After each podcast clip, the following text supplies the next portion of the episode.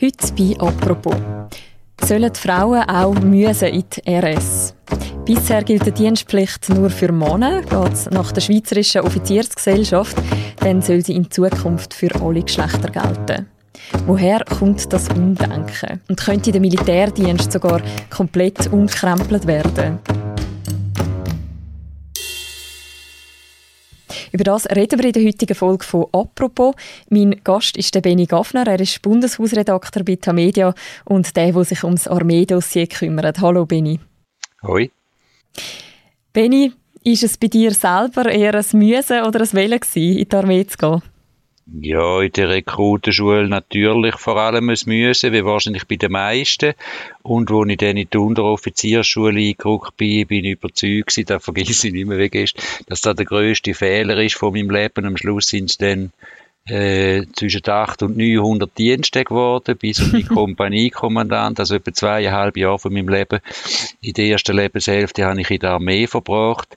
Viel gute Erlebnisse, viel Freundschaften, viel Seilschaften, viel negative Erfahrungen auch. Also etwa so, wie es jedem geht. Mhm. Eben bei dir als Mann war die Frage, müssen oder wählen. Ich als Frau, ich hätte dürfen ins Militär oder in den Zivildienst. Wie konkret ist die Idee schon, dass das in Zukunft nicht mehr gilt? Vorpresst ist jetzt eigentlich die Schweizerische Offiziersgesellschaft. Das ist eine Dachgesellschaft von allen Schweizer Offizierinnen und Offizier, wo jetzt im Konkreten das einmal aufgebracht hat und gesagt hat, es kann nicht sein, dass man nur über die Rechte und Pflichten von Männern redet, sondern dass man eben auch die Frauen aufbieten fürs Militär und nebendran ist auch in der Verwaltung, also in der, im Verteidigungsdepartement von der Bundesrätin Amherd sind so Modelle in einer Erarbeitung, wo man noch nicht genau inhaltlich weiß, was die genau dann werden vorschlagen. Und so ist absehbar, dass so bis Ende von dem Jahr das Ganze dann auch politisch konkret aufs Tablet kommt. Also das ist nicht einfach so ein bisschen Medien, saure Gurkenzeit Thematik jetzt, sondern etwas, wo sicher in den nächsten Monaten und Jahren auch konkret politisch wird diskutiert und entschieden werden. Mhm. Kann man doch schon etwas sagen, wie das könnte aussehen, so eine allgemeine Dienstpflicht? Ja, es kommt halt dann darauf an, welches Modell das man nimmt. Also, das eine wäre gar nichts ändern, so beibehalten, wie es jetzt ist. Das heißt, Artikel 58 und 59 von der Bundesverfassung würden unverändert bleiben. Das würde weiterhin heißen, Männer müssen Frauen dürfen, Absatz 2, Artikel 59, wenn sie wollen. Mhm. Und äh, dann nachher eben, je nachdem, bis, äh, sagen wir, am anderen Ende von der Skala, wo dann eine allgemeine Dienstpflicht ist, Service Citoyen oder Bürgerpflicht, wo wir heißen konkret, dass etwa drei Millionen Männer und Frauen irgendwo müssen, sei es im Spitalbereich, im Pflegebereich, im, im Umweltbereich, Zivilschutz, Armee im Begriff, irgendwo müssen können platziert werden. Das würde natürlich dann auch eine entsprechend große Verwaltung bedingen, von Staatsseite her. Und dort zwischen ihnen wird es dann irgendwann zu Diskussionen kommen, Entscheidungen gekommen, wo man jetzt überhaupt nicht kann sagen was das konkret am Schluss wird sein. Mhm. Also da ist in dem Fall sogar noch in Diskussion, dass es quasi nicht nur die Wahl wäre zwischen Militärdienst oder Zivildienst, sondern dass man das wie würde ganz neu organisieren eigentlich, wenn ich dich jetzt richtig verstehe. Ja, und das hat die hätte sicher einen, einen attraktiven Teil, oder? Es werden für alle Verpflichtungen etwas machen, weil ja auch viel wollen, oder? Viele sagen, äh, ich wollte etwas machen für die Gesellschaft und wäre auch bereit dazu, aber vielleicht nicht mit den Waffen echteweise im, im Anschlag, sondern in anderen Bereichen. Das wäre das Attraktive dran. Und andererseits ist dann aber auch die Frage, weil ja die Armee und die Sicherheit auch verbindlich geregelt ist in unseren Gesetzen und in der Verfassung steht, müssen wir dann gleich irgendwie ein, ein Zwangssystem haben, um den immer unattraktivsten Dienst, nämlich eben die Armee, oder wenn man da morgen um vier Uhr irgendwie bei Nacht- und Nebelkampf der verbundenen Waffen üben oder auch immer, äh, ja. dann ist das weniger attraktiv, wenn man kann, ähm, in einem Altersheim sozial wichtige Dienst und Pflichten erfüllen. Also wird es dort immer ein Problem geben, wie alimentiert man das, also wie tut man eigentlich dann beides erfüllen, wo Gesetz und verfassungsmäßig vorgeschrieben ist. Also ist eigentlich auch dort schon wieder, und das wird dann wahrscheinlich die großen Diskussionen auslösen, absehbar, dass es in irgendeine Form von Zwang und Verpflichtung wird müssen geben solange man am, an der Armee und am Armeeauftrag und am Zivilschutz, wo ja kantonale Sache ist, in erster Linie äh, festhalten oder wette festhalten. Mhm. Du hast vorher gesagt, es ist unklar, wieso die Ansage von der Schweizerischen Offiziersgesellschaft gerade jetzt kommt. Aber gibt es trotzdem Gründe, wieso das jetzt quasi heutzutage, also 2021, so konkreter wird und vielleicht auch populärer wird, der Gedanke, dass Frauen auch eine Dienstpflicht haben sollen?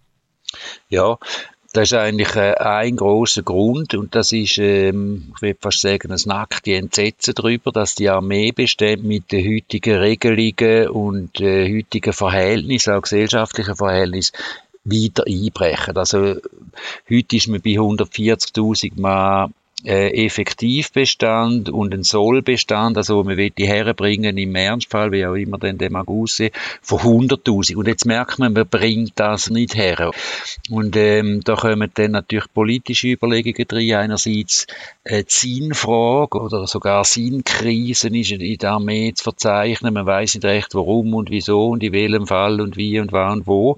Und, äh, und jetzt ist die, die Offiziersgesellschaft gekommen, übrigens mit einer Frau an der Federführung führenden Stelle im Vorstand, Frau Major Moser, eine Milizmajorin, die sich sehr mit dem auseinandergesetzt hat, mit verschiedenen Dienstmodellen.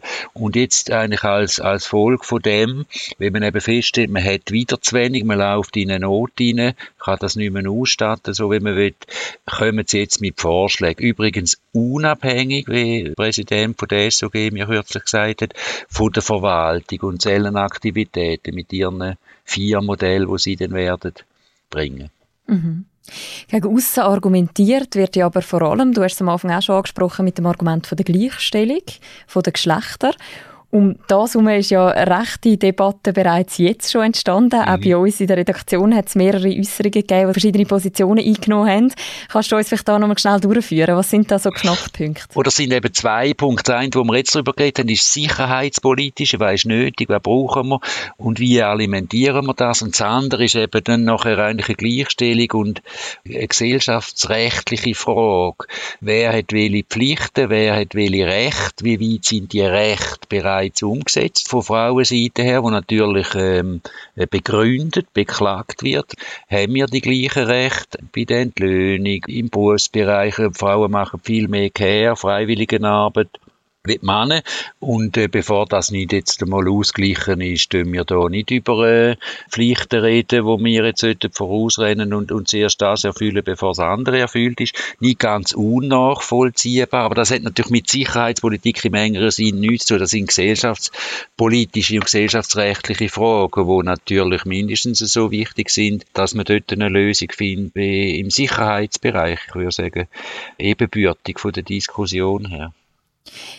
Wenn wir gerade schon bei der Verknüpfung von Recht und Pflichten sind, dann müssen wir vielleicht auch historisch mal noch ein bisschen zurückschauen. Woher kommt denn überhaupt die Idee, dass nur Männer sollen wehrpflichtig sein das ist eigentlich über Jahrhunderte und Jahrzehnte bis zuletzt, bis jetzt vor fünf Jahren, völlig unhinterfragt weil es ist klar gewesen, der Mann geht ins Militär, die Frau ist die und wenn es dann aber zu einer Notsituation kommt, wo man auch historisch kann anschauen kann, dann nachher sind dann Frauen auch plötzlich im Waffenbereich, sei es Munitionsherstellung, äh, Fahrzeugherstellung, sogar an der Front gefragt. Mhm. Also, wir müssen da nicht nur in den Zweiten Weltkrieg hineinschauen, was in Deutschland passiert ist. Ich denke zum Beispiel auch an eine Schlacht im Grauholz, oder, wo der Napoleon äh, in die Schweiz eingefallen ist. Da sind natürlich dann auch eben Frauen mit Sensen und Dreschflegel in der Nähe von Bern und Grauholz hat nicht noch ein Denkmal dort. historisch drum eben auch interessant, weil und von der Schweiz ja ganz speziell, im Gegensatz zu anderen Staaten, modernen Bundesstaaten, die wir heute haben, hat man eben dem Bürger traut und gesagt, du nimmst Waffen heim, du hast Munition heim, aber du musst dann auch einrücken, wenn wir es befehlen. Und im Gegenzug hat man das Recht, dann kann nämlich dürfen abstimmen und zu wählen. Nur Männer und Sport genug.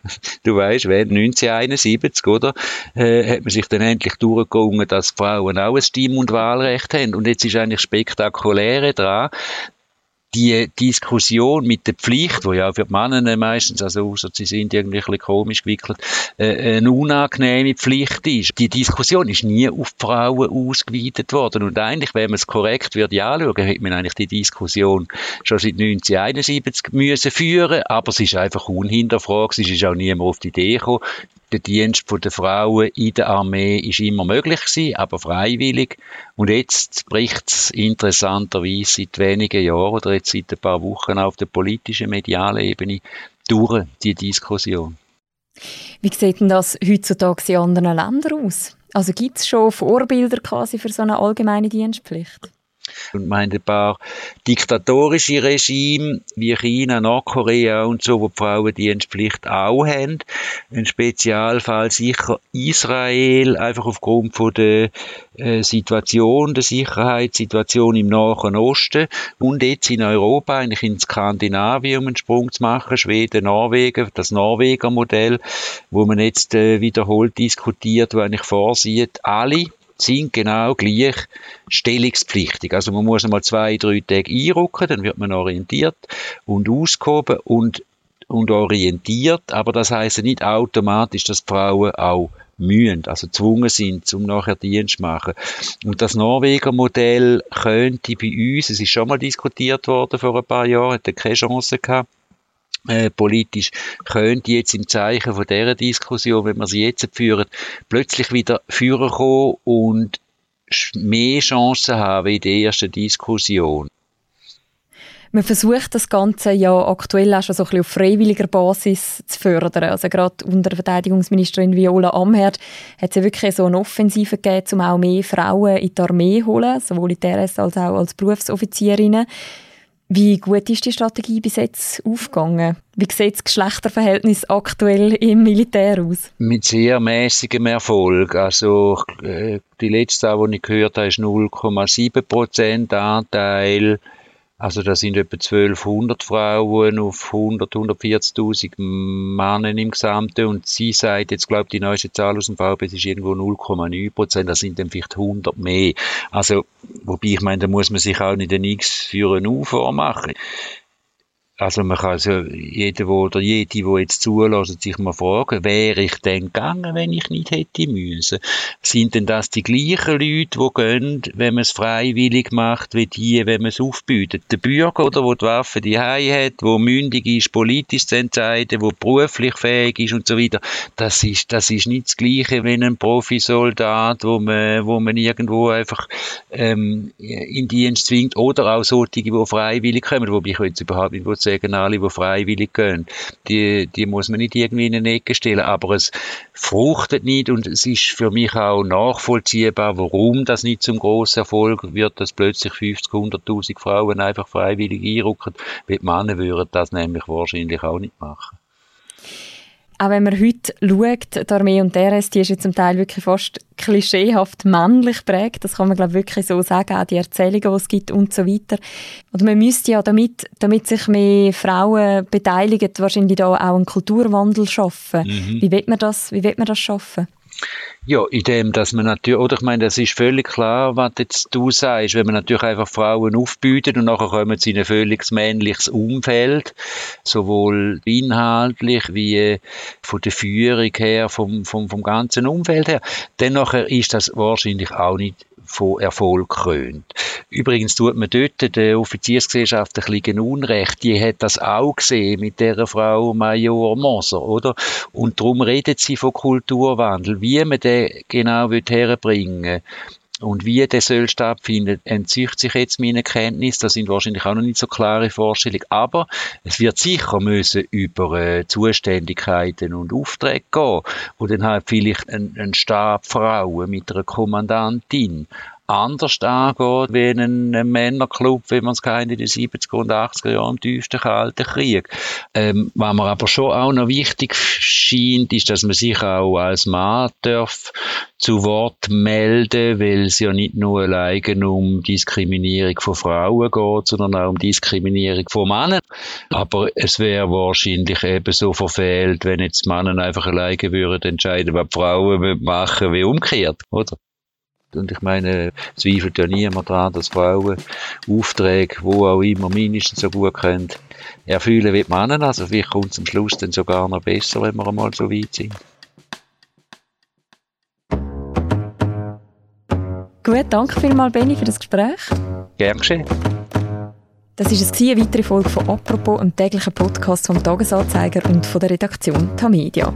Der Podcast wird moderiert von Philipp Loser im Wechsel mit mir, der Mirja Gabatuller. Und unsere beiden Produzentinnen, die heissen Laura Bachmann und Vivian Kuster. Und die nächste Folge von unserem Podcast gibt es am Montag wieder. Bis dann, macht's gut. Ciao zusammen.